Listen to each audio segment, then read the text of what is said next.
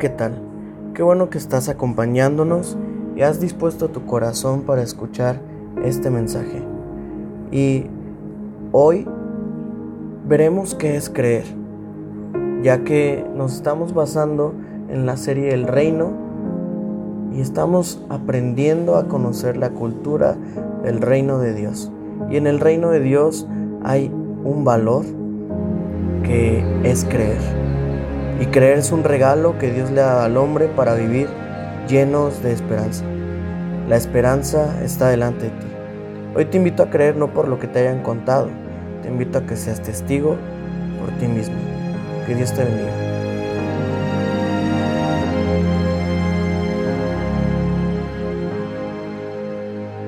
¿Y qué es creer? Creer es considerar una cosa como verdadera. ¿Sí? O segura, o hasta el punto de pensar que existe, sin tener pruebas de su certeza o un conocimiento directo de la misma, ¿sí? Esto es una definición secular. Otra definición también dice tener por cierto algo o aceptar por verdad, ¿sí? Dar por cierto algo sin poseer evidencias de ello. En este caso, eh, nosotros como hijos de Dios y como eh, parte del reino de los cielos tenemos que creer. Y esta palabra creer se traduce como fe. ¿Sí? ¿Y qué es la fe?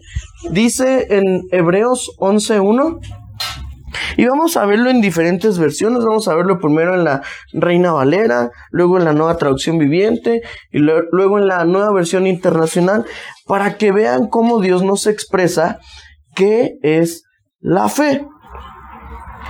Y la fe, dice la palabra de Dios, es pues la palabra de lo que se espera, la convicción de lo que no se ve. Es la certeza de lo que se espera, la convicción de lo que no se ve. Yo quisiera que pensara ahí en su corazón, ¿qué estás esperando? ¿Qué estamos esperando cada uno de nosotros? Y después dice la convicción de lo que no se ve. Tú a lo mejor no ves algo que crees pronto. Así es que les pasaron una hojita y yo les voy a pedir que anoten en su hojita qué es lo que están esperando ¿Y cuál es ese deseo o necesidad de su corazón que ustedes quisieran tener la convicción total de verlo? Esto es algo muy personal. Algo muy personal con respecto a tal vez alguna necesidad, algún sueño, algún deseo, algo que quieran que Dios les conteste, algo que ven imposible, etc.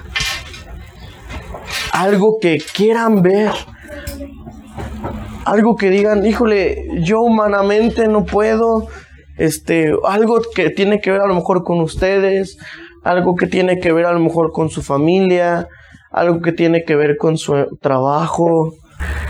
Y en lo que vamos en el transcurso de este mensaje, siga pensando en eso que usted escribió delante de Dios.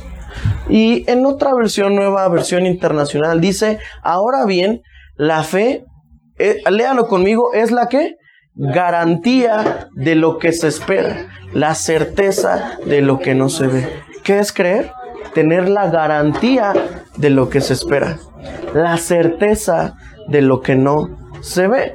Y también en la nueva traducción viviente, la palabra de, de Dios nos enseña que la fe léalo conmigo, es la confianza de que en verdad sucederá lo que esperamos es lo que nos da la certeza de las cosas que no podemos ver.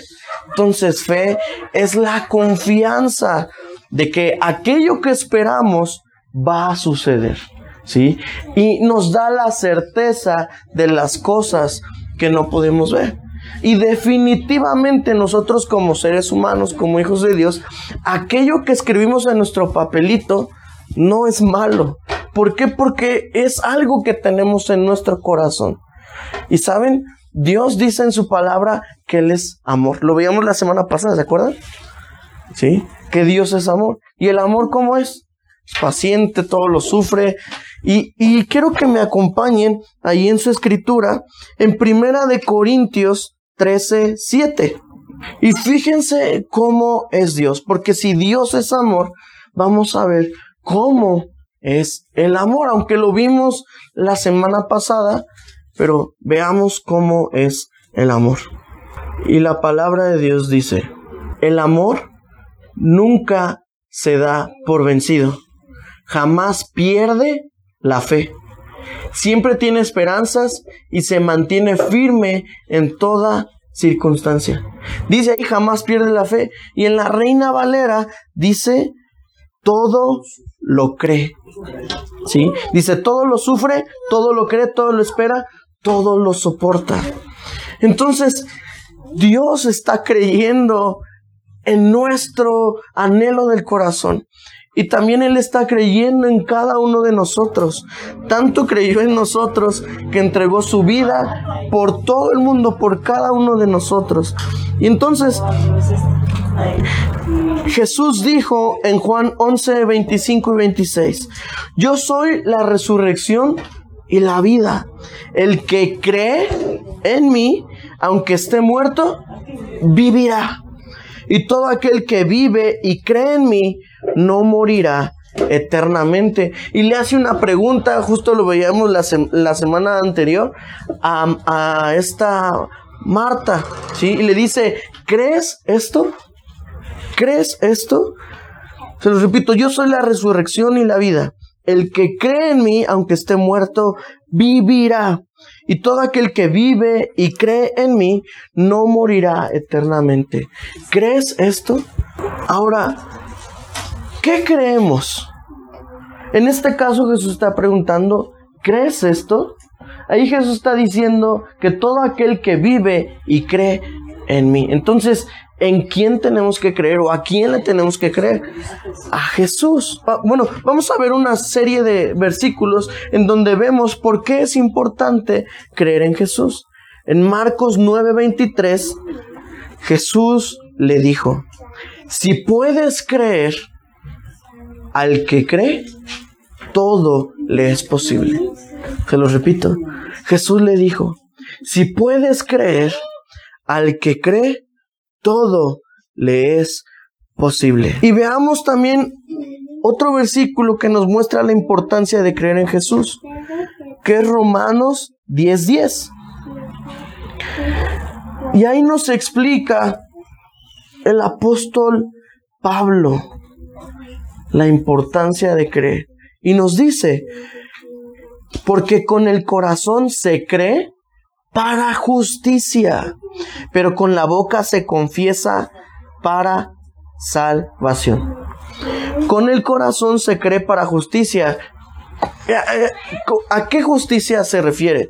Se refiere a esa clase de justicia que nos menciona también en Romanos 5.1, que dice justificados, pues por la fe tenemos paz para con Dios. Entonces, dice, con el corazón se cree para justicia. O sea, con el corazón se cree que somos justos por la fe. ¿sí? Esto no es por nosotros, sino por medio de Jesucristo. Amén. Y en Lucas 8:50, Jesús está hablando y dice, oyéndolo Jesús, le respondió, no temas, cree solamente y será salva. Entonces Jesús en esta mañana te dice, no temas, cree solamente. No temas, cree solamente. En Juan 3:15 también la palabra de Dios nos dice, para que todo aquel que en él cree no se pierda, mas tenga vida eterna. Por eso Jesús vino a morir por cada uno de nosotros. Y sabemos que Él es fiel y justo para darnos salvación. En Juan 6:47, la palabra de Dios a través de Jesús nos dice, de cierto, de cierto os digo, el que cree en mí tiene vida eterna. Entonces, ¿para qué creemos en Jesús? Para vida eterna. ¿Cómo creemos en Jesús? Con el corazón. ¿Sí? Con el corazón creemos en Él para justicia. O sea, creemos que Él nos ha perdonado, nos ha limpiado y por eso es que no importa lo que tú hayas hecho el día de, de, ayer, 20 años atrás, lo que habías estado planeando el día de hoy hacer, etcétera, porque Jesús antes de que tú nacieras, él ya te amó. Lo dice en Juan 3:16, porque de tal manera amó Dios al mundo. Ese verbo amar está conjugado en tiempo pasado. Entonces, sí no importa lo que hayamos hecho, pero definitivamente cuando nos topamos con Jesús, no volvemos a ser los mismos. Por eso cuando creemos en Él, si antes a través del pecado teníamos muerte eterna, ahora tenemos una vida eterna. Entonces, dice en Juan 3:18, fíjense qué bella palabra. Dice, el que en él cree, no es que condenado. condenado. Pero el que no cree, ya ha sido condenado, porque no ha creído en el nombre del unigénito Hijo de Dios. Lo repito, el que en él cree, no es condenado. Muchas veces cuando pecamos, el primero que nos condena somos nosotros mismos, es el diablo y las demás personas, nuestro prójimo, ¿no? A veces. Y el último en condenarnos es Jesús. Pero ¿qué tenemos que hacer para no ser condenados? Creer en Él. Y creer, estamos viendo hoy que no se basa tanto en acciones, se basa en tener la convicción. ¿Sí? Se basa en decir, no solamente yo creo en Cristo, sino literalmente estar plenamente convencido de que aunque yo no veo que soy justo, Él me ha hecho justo. Amén. Entonces, dice en la escritura en Juan 7:38,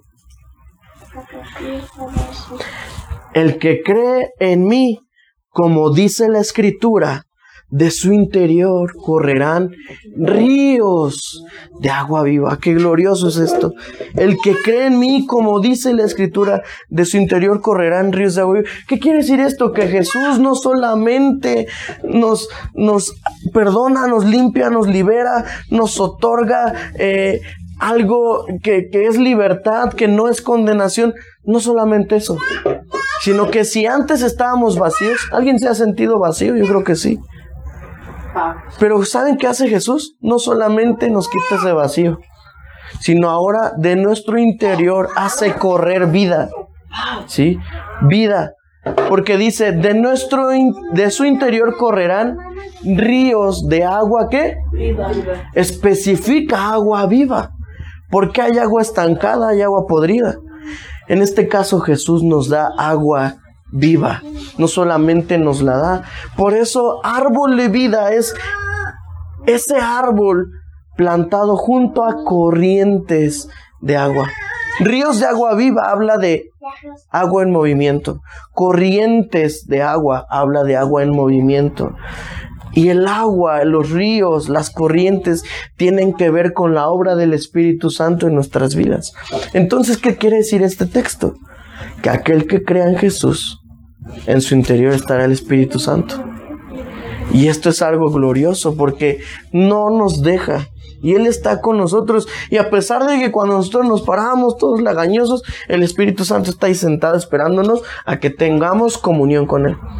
Por eso en segunda de Corintios, en el último verso dice, la gracia del Señor Jesucristo, número uno, la comunión con el del Espíritu Santo y el amor de Dios sea con todos vosotros. ¿sí? Entonces, esto es muy importante. Ahora, algo también que es muy importante, que nos basamos en la cultura del reino de Dios, no solamente recibir cultura, ¿sí? Sino modelar cultura. Nosotros todo el tiempo estamos modelando cultura. Entonces, en Hechos 16, 31, el doctor Lucas nos está diciendo lo que los discípulos hacían para modelar y hablar cultura y enseñarle a la gente. Entonces dice, ellos dijeron, cree en el Señor Jesucristo y serás salvo tú y tu casa. ¿Quién cree esta palabra? Amén. Cree en el Señor Jesucristo y serás salvo tú y tu casa. Entonces, esto es muy importante, enseñar a la gente en creer en Jesús. No solamente es yo creerlo, sino enseñarle a las personas a creer. Y como nos decía el pastor Manuel, ¿verdad? En este tiempo, tal vez que todo está incierto, tiempo difícil, Dios nos ha llamado árbol de vida a enseñarle a la gente a creer. A eso nos ha llamado Dios. A creer en Él. ¿Para, para qué? Para que tengan vida eterna. Para que no tengan una condenación eterna. Y por eso estamos aquí en este día. Ahora, podemos creer en las promesas de Dios. ¿Cuántos dicen amén a eso? ¿Y qué es una promesa?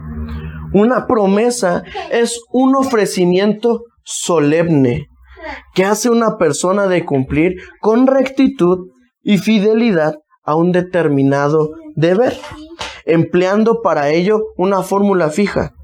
En esto, casi siempre, la mayoría de las veces, la fórmula fija es la palabra. Cuando uno se casa, está empleando una promesa a su cónyuge. ¿Sí? Que es que vamos a estar con ella en, la enfermedad, cuando nos vaya bien, cuando nos vaya mal, que vamos a ser fieles. Estamos empleando una promesa en base a una palabra. Entonces es un ofrecimiento solemne que hace una persona de cumplir con rectitud y fidelidad a un determinado deber. Ahora, dice aquí a un determinado deber, pero normalmente cuando hacemos una promesa, lo hacemos voluntariamente, no porque sea un deber. Lo repito, cuando hacemos una promesa, lo hacemos voluntariamente, no porque sea un deber. ¿Sí? Entonces, yo te quiero preguntar en esta mañana, ¿qué te ha prometido Dios? Otra pregunta, ¿puedes creer en aquello que te ha prometido Dios? Este ofrecimiento solemne de Dios, seguramente Él por la eternidad, escucha bien, jamás romperá su promesa. ¿Se acuerdan de ese canto? Lo harás otra vez. Dice, tu promesa sigue en pie.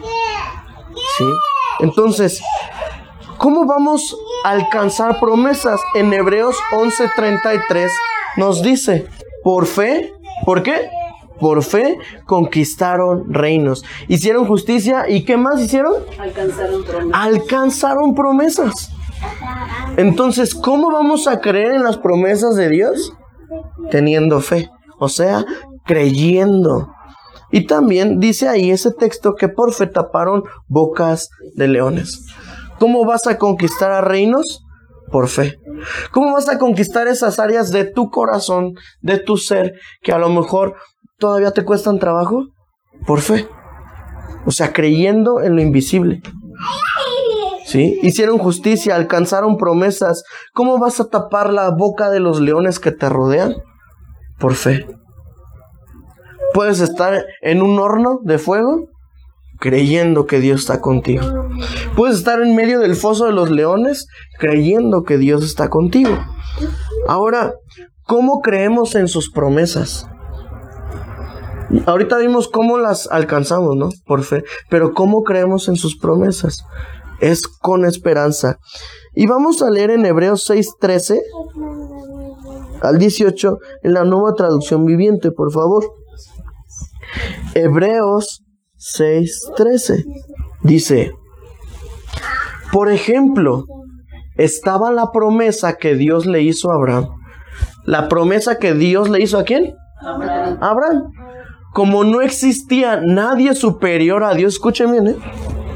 Nadie superior a Dios, ¿por quién jurar? Dios juró, ¿por quién? por su propio nombre, diciendo, ciertamente te bendeciré y te multiplicaré tu descendencia hasta que sea incontable. Esta es la promesa que Dios le está haciendo a Abraham.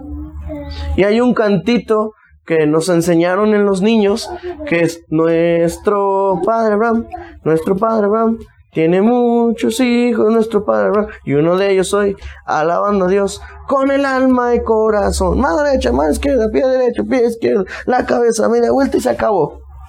¿Sí? Ese canto nos, y ese canto dice que nosotros somos hijos de Dios. ¿Sí? Entonces, esa promesa Dios la ha cumplido con cada uno de nosotros y nos la dio también a nosotros porque somos descendencia de Abraham. Y el siguiente verso dice, entonces Abraham, ¿qué dice ahí? Esperó con paciencia y recibió lo que Dios había prometido. Les pregunto, ¿fue difícil para Abraham? Sí. Tanto que echó una ayudadita, ¿no? ¿No? Como cualquiera de nosotros, estoy seguro. ¿No? Dice, Abraham esperó. Entonces, ¿cómo alcanzamos la promesa? ¿Cómo creemos en la promesa? Esperando. ¿Sí? O sea, teniendo esperanza. ¿Cómo? Con paciencia. Y la verdad es que ser pacientes a veces no se nos da mucho. Y dice, y recibió lo que Dios le... Eso es una locura. Porque Abraham, cuando Dios agarra y le dice, a ver, Abraham, este, ahora ya tienes a tu hijo, ofrécemelo. Imagínense. Y esto me sorprende mucho porque hay una similitud contra los otros reinos que estaban en ese momento. Porque el ofrecer a animales, en este caso a hijos, era algo normal. ¿sí? Era algo muy común en ese tiempo. Entonces, por eso a Abraham no se le hizo raro que Dios le pidiera un hijo. Y obedeció, porque todos los demás dioses lo hacían. Pero ¿cuál fue la diferencia de Dios a los demás diositos? Que Dios no permitió que tocara. Probó su fe. ¿Sí?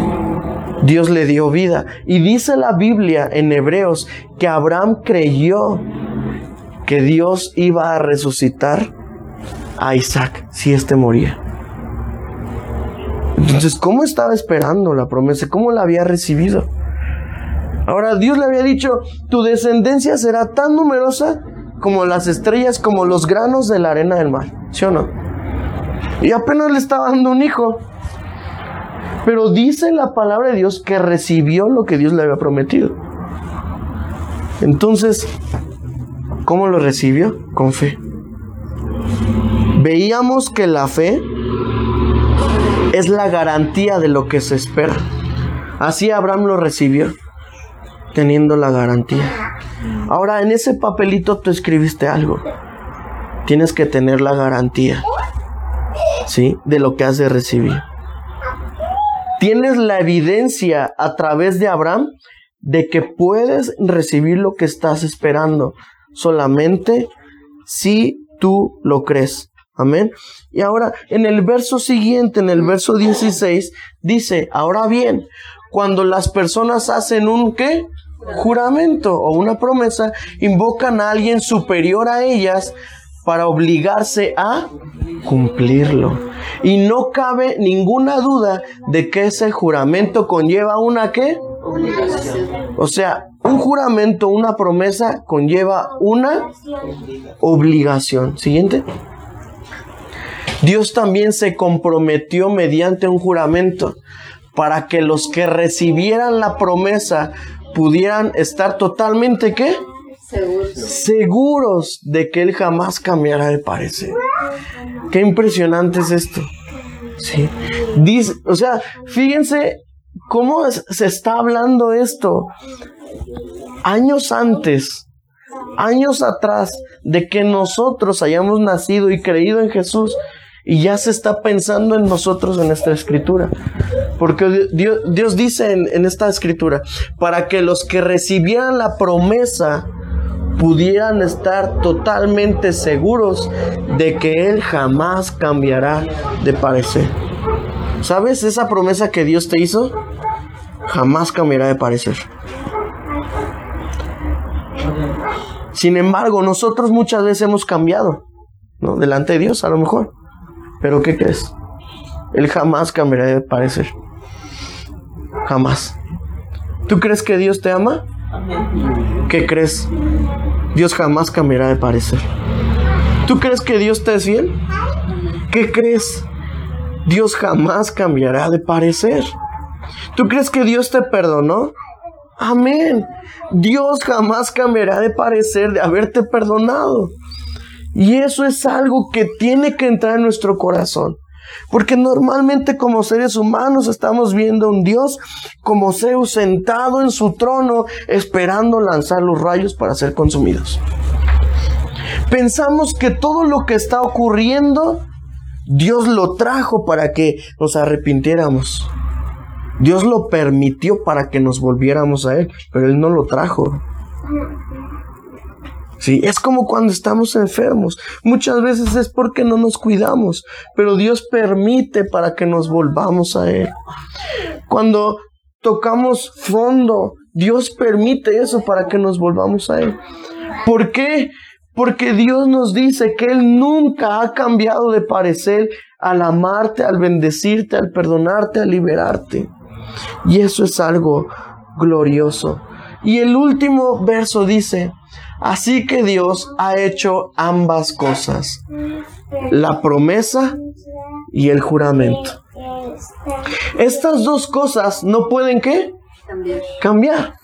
Porque es imposible que Dios mienta. Por lo tanto, los que hemos acudido a Él en busca de refugio, podemos estar bien confiados, aferrándonos a la qué? Esperanza que está delante de nosotros. Ahora dice esta palabra, los que hemos acudido en busca de refugio. ¿Quién ha acudido a árbol de vida en busca de refugio? ¿Se dan cuenta cómo Dios ya nos había destinado? No solamente para venir a árbol de vida, a Jesús que es ese árbol de vida en busca de refugio árbol de vida es ese refugio para aquellos que no tienen un lugar donde sentirse seguros. Dice aquí que podemos estar bien confiados, aferrándonos a la esperanza que está. ¿Dónde dice que está la esperanza? Delante. Delante de nosotros. Eso habla en un tiempo presente, ¿te das cuenta? La esperanza está delante de ti. Así es que yo te voy a pedir que pongas tu papelito como un acto simbólico frente de ti. Y entonces ahora, con fe, digas en tu corazón, si quieres audiblemente o no, pero con en tu corazón, la esperanza está delante de mí. Y eso lo creemos. Porque Dios es bueno todo el tiempo. Y todo el tiempo Dios es bueno. Y por último, yo te voy a pedir que busques en tus escrituras Josué 21:45. Vamos a leerlo todos juntos. La palabra de Dios dice, no faltó palabra de todas las buenas promesas que Jehová había hecho a la casa de Israel. Todo se cumplió. Que todo lo que Dios ha dicho se va a cumplir. ¿Por qué? Porque veíamos que Él no cambia de parecer. Él no cambia de parecer. Señor, gracias por tu promesa tu mayor promesa que es Jesús viniendo a darnos vida y morir al tercer día, Señor. Jesús, estando en la tierra, se atrevió a decir que Él iba a resucitar al tercer día. Estaba emitiendo una promesa de que Él vencería la muerte para darnos vida a nosotros. Y lo cumpliste, Señor. Te damos gracias por ello. Y así, Señor, como eh, Jesús resucitó, tú también nos dices en esta mañana que tú has de cumplir tus promesas, que tú no mientes y que tú no cambias de parecer. Solo te pedimos que la fe no nos falte y que podamos esperar en la promesa con paciencia, teniendo la seguridad de que ya hemos recibido lo que tú nos has prometido. Te damos la gloria y la honra porque tú eres fiel y jamás nos dejas. En el nombre de Cristo Jesús decimos amén con la convicción de que recibimos lo que tú nos has prometido. En el nombre de Cristo Jesús.